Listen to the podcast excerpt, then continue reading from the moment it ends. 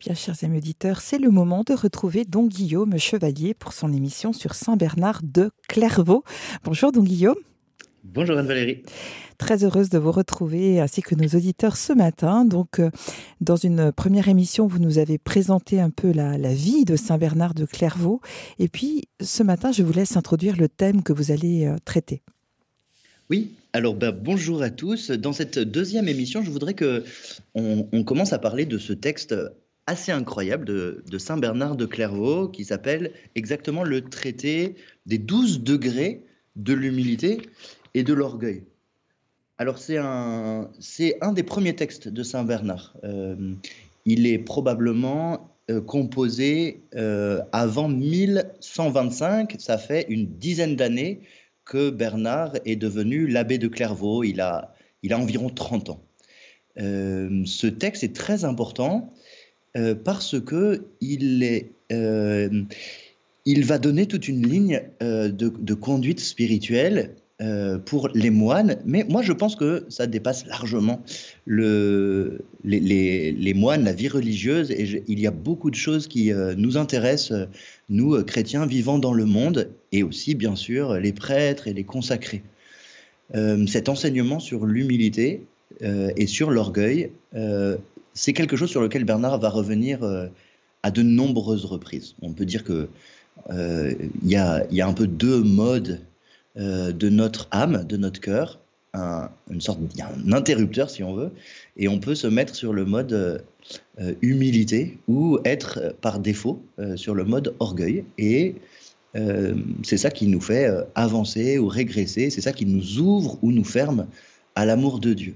L'humilité, c'est vraiment une des grandes clés. Voilà. Alors je voudrais que avant qu'on regarde les circonstances concrètes dans lesquelles Bernard a, composé cet écrit, euh, bah, se rappeler que euh, Bernard de Clairvaux, c'est un abbé cistercien, c'est-à-dire que il, est, euh, il vit selon la règle de Saint Benoît, telle qu'elle a été, disons, rétablie dans sa simplicité par les moines de Cîteaux. Donc cette nouvelle fondation qui est probablement pas destiné à devenir un ordre religieux au début, euh, et qui pourtant va fleurir et va couvrir l'Europe euh, euh, de, de, monastères. Il vit selon la règle de Saint Benoît. Il a passé trois ans à Cîteaux au noviciat sous un abbé qui est un saint, Saint Étienne Harding, qui a, comme tous les abbés vivant la règle de Saint Benoît, a commenté chaque jour au chapitre un chapitre de cette règle de Saint Benoît. Donc ça, c'est vraiment la matière principale quotidienne de la méditation des moines. Bernard, devenu abbé de Clairvaux, eh bien, va se livrer au même exercice tous les jours pour ses propres moines qui arrivent de plus en plus nombreux à Clairvaux après des conversions parfois retentissantes. Euh, il va commenter pour eux la règle de Saint Benoît, chapitre après chapitre, et on en fait le tour euh, à peu près en un tiers d'année. Ça veut dire que trois fois par an, euh, Bernard va commenter euh, les différents chapitres de la règle de Saint Benoît. Et il semble que les chapitres qui tournent autour de l'humilité, dans la septième partie de, de, la règle de Saint Benoît, vont attirer beaucoup l'attention de Bernard, parce que on va lui demander de mettre par écrit cet enseignement qui a beaucoup frappé les esprits, qui a beaucoup frappé les jeunes moines. Euh, et ils aimeraient, en particulier bah, ceux que Bernard a envoyés pour fonder des communautés euh, filles de Clairvaux, euh, ils aimeraient pouvoir faire bénéficier leurs propres moines, maintenant que eux sont devenus abbés, de cet enseignement de Bernard. Je voudrais insister sur un point pour qu'on comprenne bien l'importance de, cette méditation de Bernard, c'est que Bernard commente Benoît. Et que Benoît lui-même n'est pas l'inventeur de la vie chrétienne, évidemment, ni même de la vie monastique. Je voudrais insister sur le fait qu'il y a une, tradition très profonde, un courant, euh, qui est né dans les déserts d'Égypte euh, au IIIe siècle, IVe siècle, avec euh, bah, ceux qu'on a appelés les pères du désert, avec la figure principale euh, qui est Saint Antoine le Grand.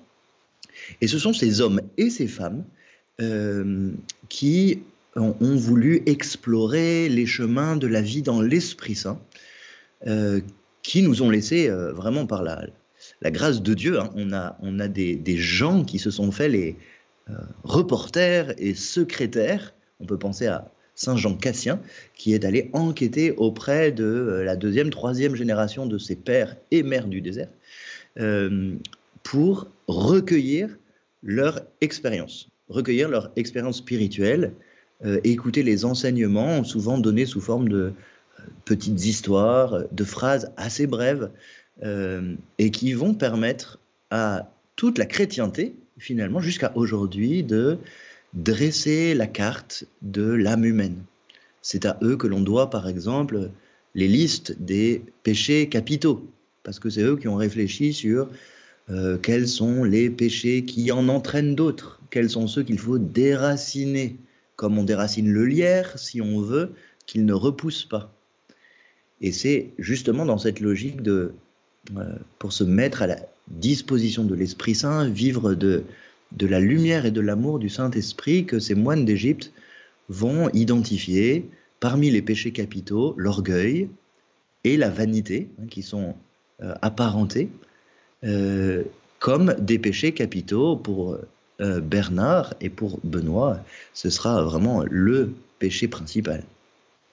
Alors c'est important de penser qu'il y a cette tradition parce que ce texte qu'on a de Saint Bernard, la règle que nous avons de Saint Benoît, ce ne sont pas que des textes, ce ne sont pas des gens qui écrivent euh, dans une bibliothèque euh, pour ajouter un livre sur une étagère. Ce sont des gens qui vivent euh, à la suite de Jésus. Ce sont des gens aussi, ce sont des abbés, Bernard et Benoît, qui entendent des confidences, qui reçoivent leurs moines et qui sont leurs pères spirituels. Ça veut dire que leur expérience dépasse largement leur propre expérience. C'est aussi l'expérience commune, celle de tous les hommes dont ils ont la charge et dont ils euh, comprennent les tentations, les chutes, et dans la vie desquelles ils voient aussi euh, l'œuvre de Dieu, la grâce de Dieu, les libérations que Dieu opère, les lumières que Dieu donne. Alors, ce traité, euh, de Bernard euh, s'inscrit donc dans un, grand courant et il faut penser que cette matière que Bernard apporte là, ce n'est pas une invention, pas une nouveauté totale. Euh, c'est Benoît, le premier. Ah, je dois me corriger. Benoît avait hérité de quelqu'un d'anonyme qu'on appelle, on ne sait pas très bien l'appeler, il est anonyme, le maître. On dit qu'il y avait une règle du maître en Italie au 5e siècle, euh, que Benoît a reprise à son compte et qu'il a euh, transformé à sa manière. Là où Benoît parle des 12 degrés de l'humilité, eh bien, c'est un passage qu'il a repris de cet homme anonyme qui était un moine, qui était un, responsable de monastère, ce qui nous parle de cette grande diffusion et vitalité du christianisme et du monachisme euh, euh, dans l'Europe du Sud, en particulier dans, ces années-là. L'Italie, euh, la Provence, et c'est de là que, cette tradition spirituelle venue d'Égypte va se diffuser dans, toute l'Europe. Donc, on est dans quelque chose de traditionnel, euh, c'est traditionnel, c'est important parce que bah, c'est les, chemins que ces hommes ont parcourus dans l'Esprit Saint et qui peuvent nous enseigner quelque chose. Voilà, ce sont ces sages à qui nous demandons euh, pour nous aussi le secret de notre euh, libération intérieure, le secret de notre vie d'amour, le secret de notre radicalité évangélique. Alors, j'aimerais qu'on lise le, bref passage de Saint Benoît que euh, Saint Bernard va commenter. Euh, alors, je le prends dans la règle de Saint Benoît. Donc, c'est le chapitre 7 qui, s'intitule L'humilité. Auparavant, Benoît a donné plusieurs euh, indications pour la vie du monastère, la vie de l'abbé, comment il doit prendre conseil de ses frères. Il a parlé aussi de, un peu pêle-mêle, il a fait une liste des, on appellerait ça peut-être les, les, œuvres de miséricorde et de pénitence que le moine doit euh, s'appliquer à, faire euh, tous les jours. Et puis il y a ce chapitre particulier sur euh, l'humilité. Lisons ce texte ensemble. L'écriture divine, frère, nous crie cette parole. Celui qui s'élève sera humilié, et celui qui s'humilie sera élevé. En disant cela, elle nous montre que toute exaltation de soi-même est un genre d'orgueil. Et c'est ce que le prophète déclarait éviter quand il disait Seigneur, mon cœur ne s'est pas exalté, je n'ai pas eu de regard prétentieux, je n'ai pas marché dans un chemin de grandeur et de merveille qui me dépasse. Si nous voulons donc, frères, atteindre le sommet de la plus haute humilité et parvenir rapidement à cette exaltation où l'on accède par l'humilité de la vie présente, il faut dresser et gravir par nos actes cette échelle qui apparut en songe à Jacob et sur laquelle il voyait des anges descendre et monter. Sans aucun doute, cette descente et cette montée ne signifient rien d'autre, selon nous, sinon que l'on descend par l'exaltation de soi et qu'on monte par l'humilité. L'échelle ainsi dressée c'est notre vie en ce monde que le Seigneur dresse vers le ciel pour le cœur humilié. Car nous disons que les montants de cette échelle sont notre corps et notre âme. Dans ces montants sont insérés divers échelons d'humilité et d'observance que Dieu nous appelle à gravir. Voilà cette introduction que euh, Saint Benoît fait à cette échelle de l'humilité. Euh, on remarque que cette échelle de l'humilité, euh, ça va être des échelons concrets, pratiques, qu'il s'agit de monter. Que ces échelons concernent des pratiques euh, à la fois euh, corporelles et spirituelles. Hein. il a précisé les, deux montants, ce sont l'âme et le corps, et puis il y a, il y a ces échelons. Et puis ce qui est très beau, c'est qu'il nous dit que c'est le chemin du ciel. Voilà, tout simplement. C'est que cette échelle, si nous commençons à la gravir, eh bien, le Seigneur la dresse lui-même en direction du ciel. Et donc, euh, Saint Benoît a l'air de nous dire qu'il n'y a pas d'autre chemin euh, si l'on veut euh, être en communion avec Dieu, vivre de l'Esprit Saint, espérer la vie éternelle. Il n'y a pas d'autre chemin, selon l'enseignement de Jésus-Christ, que de prendre le chemin de l'humilité.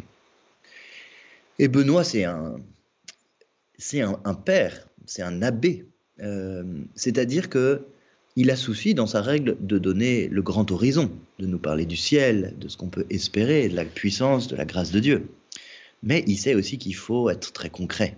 Il ne faut, pas, rêver, euh, parce qu'on pourrait être beaucoup dans l'illusion de, se dire euh, oui, je suis humble, et puis dans les actes particuliers, ne pas l'être du tout.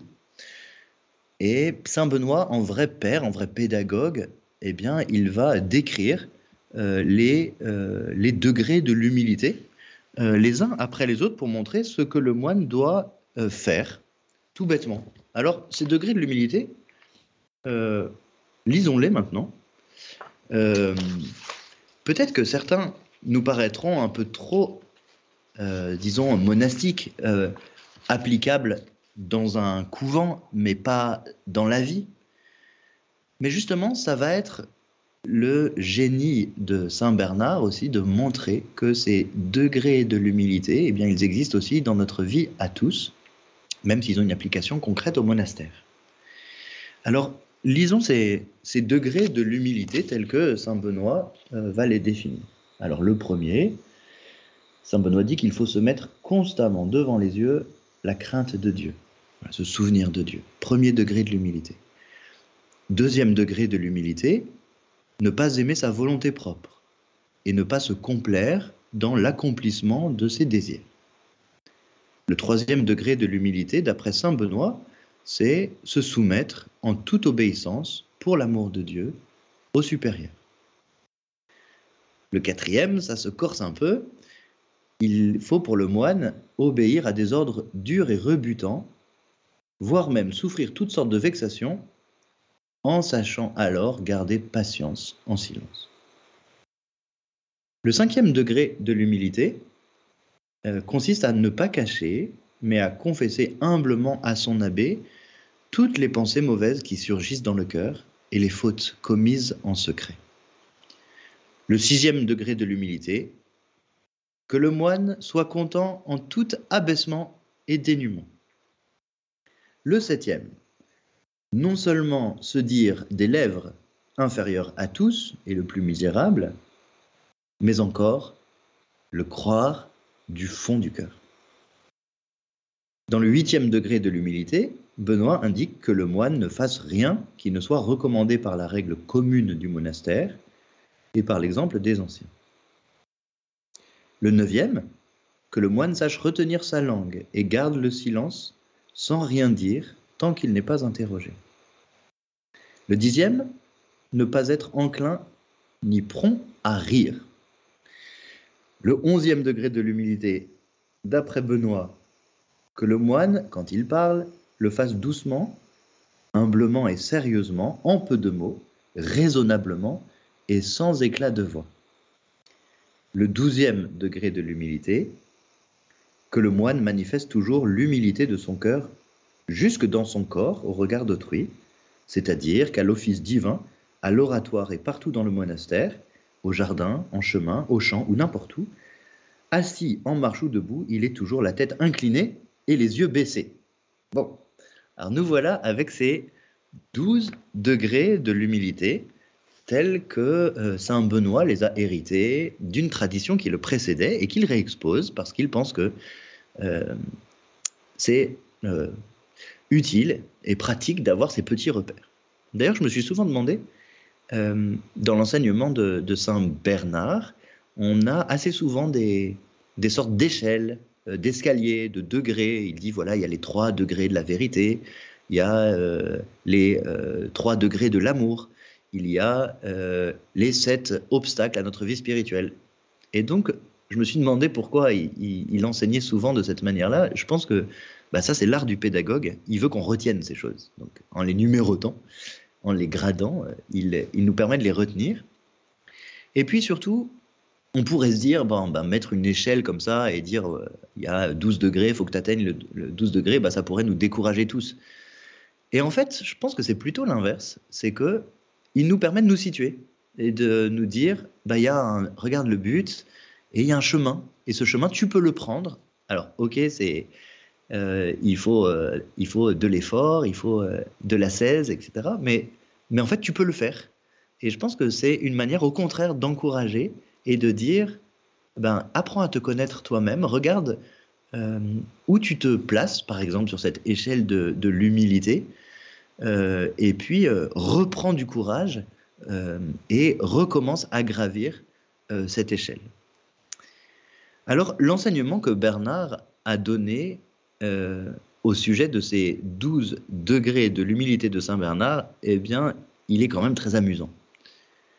Parce que on découvre dans le texte que Bernard a considéré que il n'était pas suffisamment expérimenté dans les voies de l'humilité pour enseigner sur ces douze degrés de l'humilité. Et donc, lui, il va procéder à l'inverse.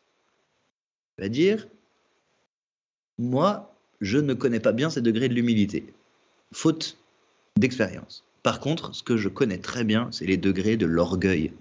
Donc, je ne connais pas bien les échelons qu'on monte, moi-même, je suis tombé plusieurs fois, dit-il.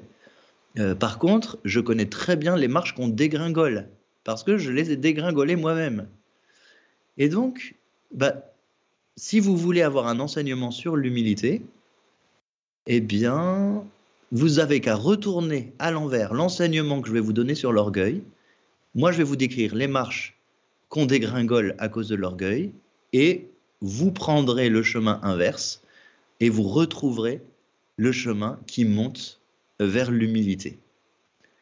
En faisant ça, Bernard va aussi ajouter avec beaucoup, beaucoup de, perspicacité, de finesse, de connaissance du cœur humain, de, nombreux détails, alors sous forme de, petits portraits de l'orgueilleux, euh, qui en fait nous, nous montrent un peu à découvert quand on lit les petits portraits que Bernard fait du, moine qui en est au deuxième degré, au cinquième degré de l'orgueil, on se dit oula, euh, bah oui, ces pensées-là, euh, ces comportements-là, euh, bah, souvent je les ai adoptés, etc. Donc ça permet de se reconnaître et au lieu de faire comme si nous étions assez humbles finalement, assez satisfaits de soi, bah, on est un peu percé à jour et on doit se dire ah non, j'ai vraiment besoin de la grâce de Jésus, j'ai vraiment besoin de progresser dans l'humilité parce que je, vois bien que mon cœur, mes pensées euh, sont, loin de Dieu, sont malades.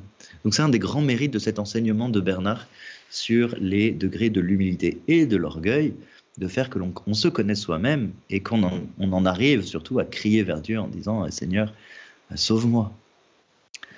Bah, je vous propose de faire une petite pause musicale maintenant en écoutant euh, ce très beau chant euh, dont les paroles sont, sont d'un père capucin et qui dit ceci, vous serez vraiment grand dans la mesure où vous êtes petit, vous serez vraiment grand dans l'amour.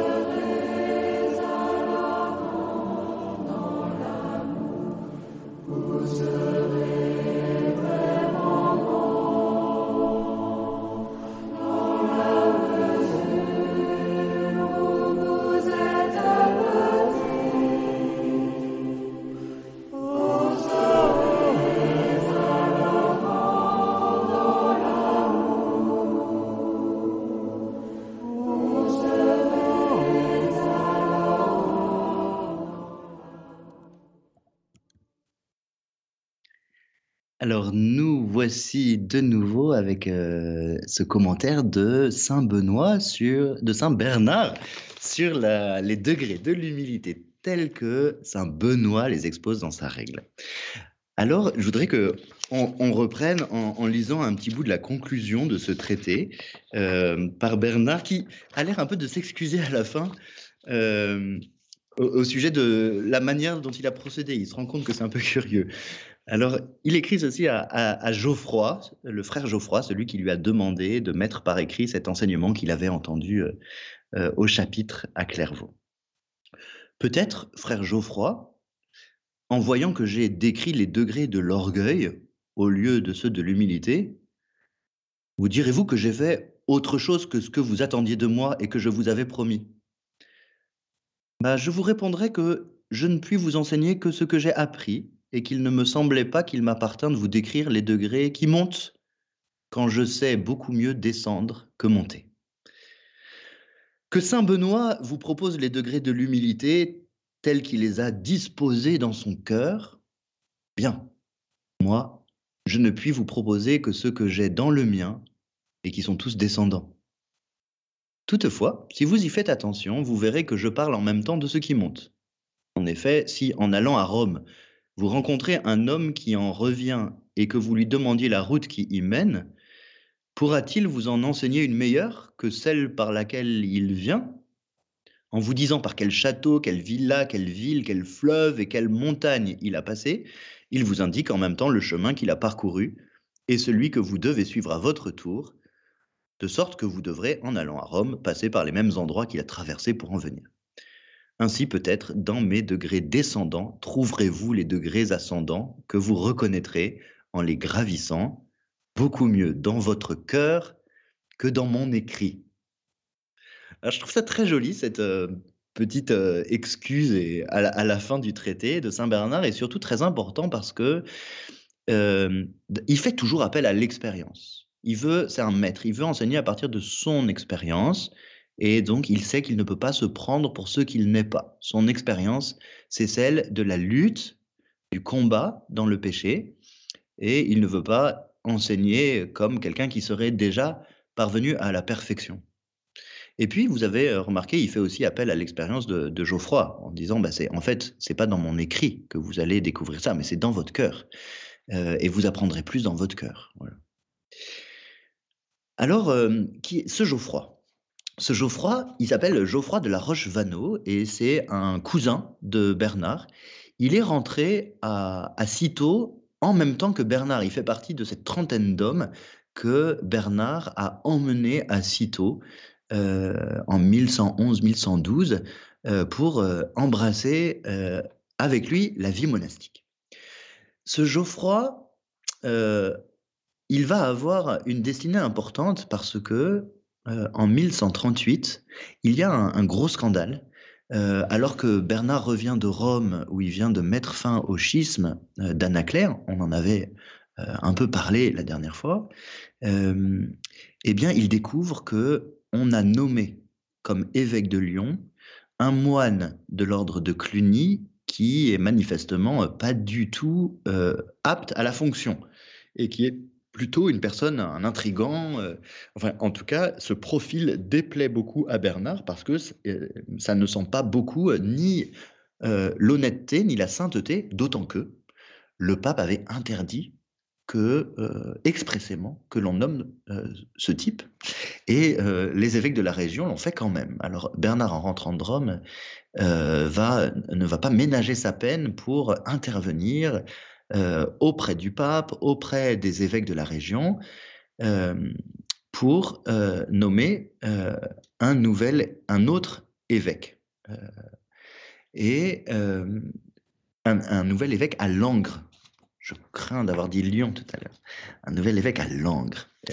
et donc, finalement, Bernard va avoir, va avoir gain de cause et c'est Geoffroy qui va être nommé évêque de Langres.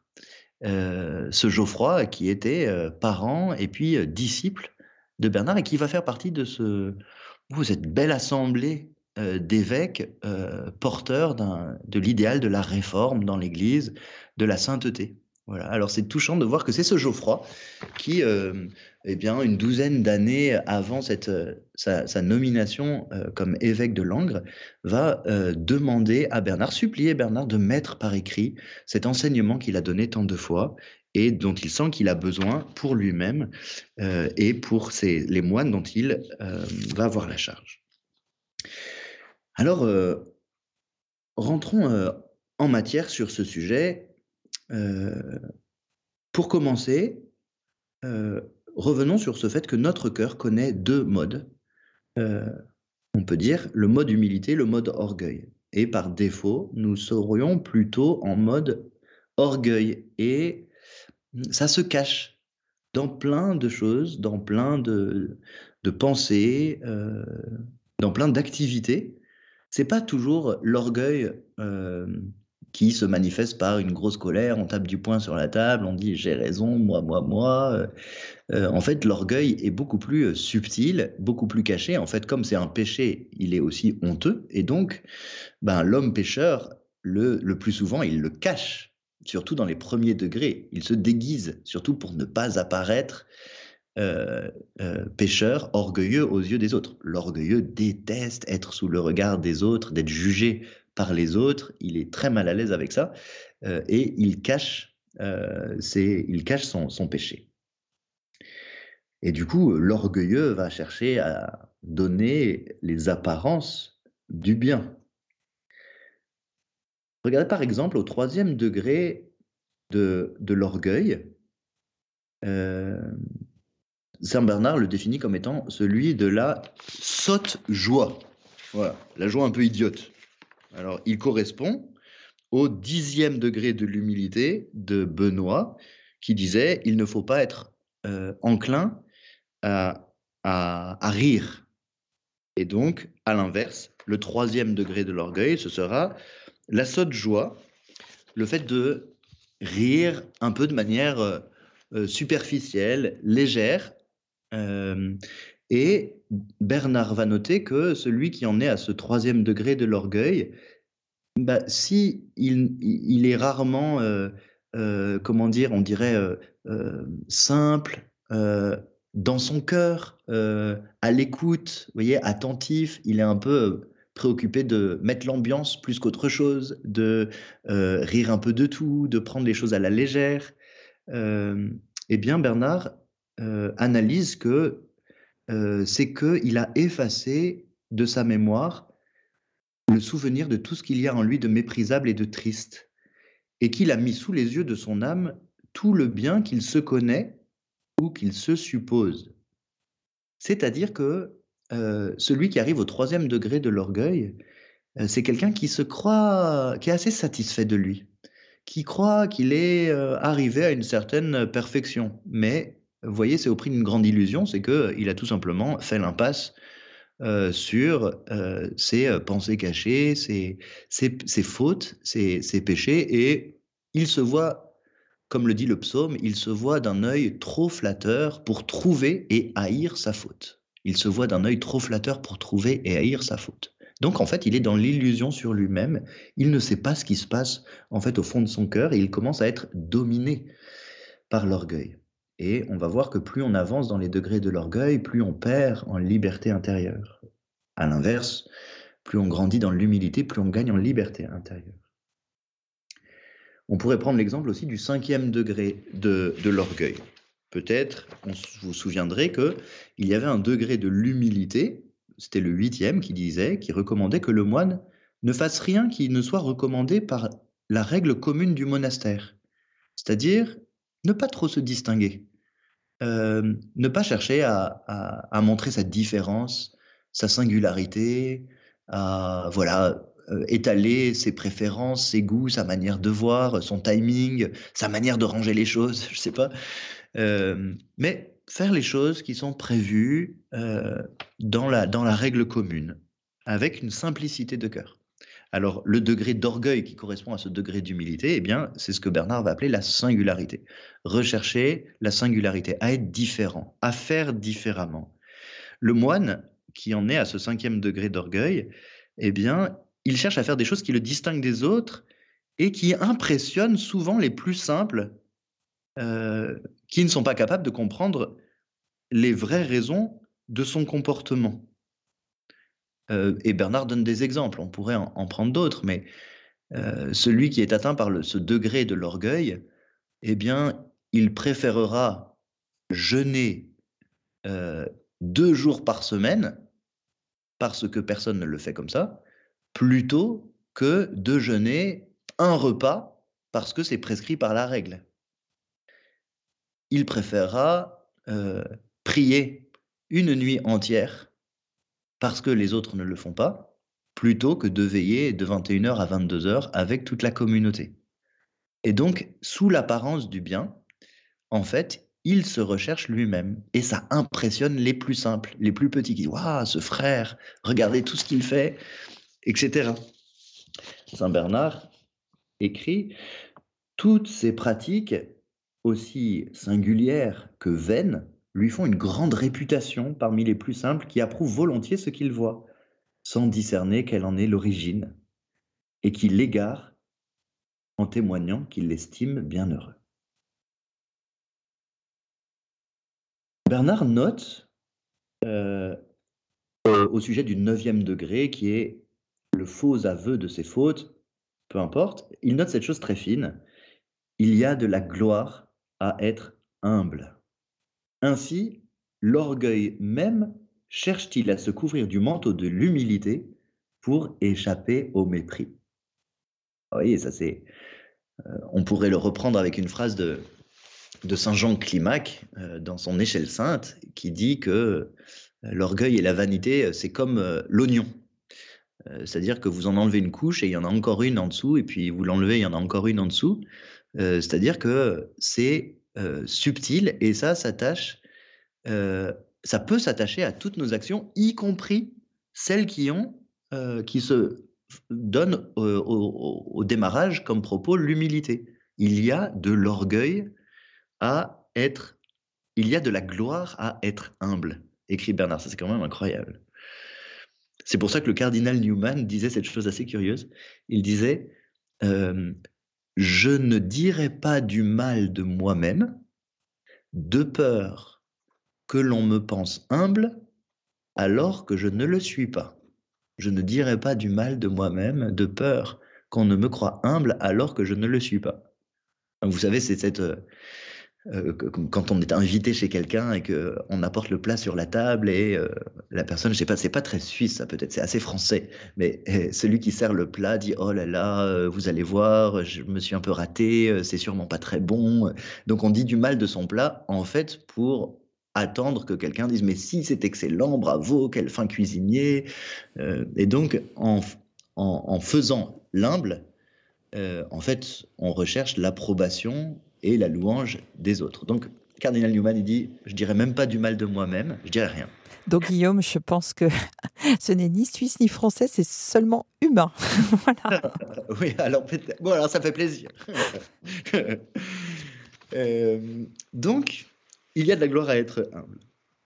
Donc l'orgueil peut se cacher même dans les actes ou les paroles qui devraient témoigner de l'humilité. Je ne sais pas si vous avez en tête cette bande dessinée d'Achille Talon qui participe à un concours euh, littéraire et euh, il entend euh, le jury qui parle entre soi et qui décide de décerner son prix à celui qui sera finalement le plus, qui se montrera le plus modeste. Alors évidemment, Achille Talon, quand il se présente devant le jury, s'aplatit, dit vraiment mon œuvre est nulle, vraiment je suis un vermisseau, etc. Et donc il remporte le prix, évidemment, et quand il entend qu'il a gagné le prix, il est éclate de joie en criant J'ai gagné, j'ai gagné le concours de modestie, c'est moi le plus modeste, je suis le meilleur, etc. Donc voilà comment on fait, nous aussi, quand on feint la modestie pour obtenir euh, l'approbation des autres et non par euh, simple amour de la vérité. Vous remarquez que Jésus nous a prévenus hein, dans l'évangile. Euh, il dit ceci dans l'évangile de Saint Jean, chapitre 5, verset 44. Comment pouvez-vous croire, vous qui recevez votre gloire les uns des autres? Donc, il n'y a qu'une alternative. Soit on cherche la gloire de Dieu au détriment de la sienne, la sienne propre, soit on cherche la gloire terrestre, celle que l'on trouve dans les yeux des autres lorsqu'ils nous approuvent. Et Bernard va nous euh, inviter à déceler les moments où on a mis l'interrupteur sur le mode orgueil et comment faire pour le passer sur le mode humilité. Alors l'orgueil a des symptômes. Voilà ce que Bernard va, décrire assez euh, précisément. Il va nous donner des clés pour déceler euh, quand on est malade, quand on descend une marche de cette, euh, échelle. Et il va nous donner des, symptômes pour qu'on puisse le reconnaître bon, chez les autres, ça c'est un peu moche. Jésus nous a dit Qu'est-ce que tu as Essayer d'enlever la, la paille qui est dans l'œil de ton frère, alors que la poutre qui est dans le tien, tu ne la vois pas, mais plutôt à la déceler chez, chez soi-même. Alors, les signes à décrypter, bah, je vous en donne quelques exemples ici, puis on, les parcourra hein, dans, de prochaines euh, émissions. Euh, un des premiers signes de cette maladie de l'orgueil qui se cache dans l'âme, bah, c'est la curiosité. Alors, c'est euh, Bernard va décrire ce moine qui, à l'office par exemple, bah, il lève les yeux à droite à gauche, il regarde ce que font les autres, il, quitte un peu sa partition ou bien il ne baisse pas les yeux. Voilà, il, s'intéresse à beaucoup de choses autour de lui. Euh, et c'est pour, euh, Saint Bernard, c'est pas juste de la distraction, comme nous on l'appellerait souvent en disant euh, oui, je, me confesse, je suis souvent distrait dans mes prières. Bah, Bernard dit bah, c'est pas que de la distraction en fait. À la racine, il y a cette curiosité qui vient de l'orgueil. Pourquoi? Mais parce qu'en fait, on a délaissé notre vie intérieure euh, on n'a plus euh, le sentiment qu'on a besoin de la pitié, de la miséricorde de Dieu, qu'on doit être occupé à, le supplier pour nous, pour le monde. Et on commence à s'occuper des autres, euh, de ce que font les autres, des chaussures de la dame, etc. Et ce degré de l'orgueil se remarque par une certaine agitation, des regards à droite à gauche pendant le temps de la prière, etc.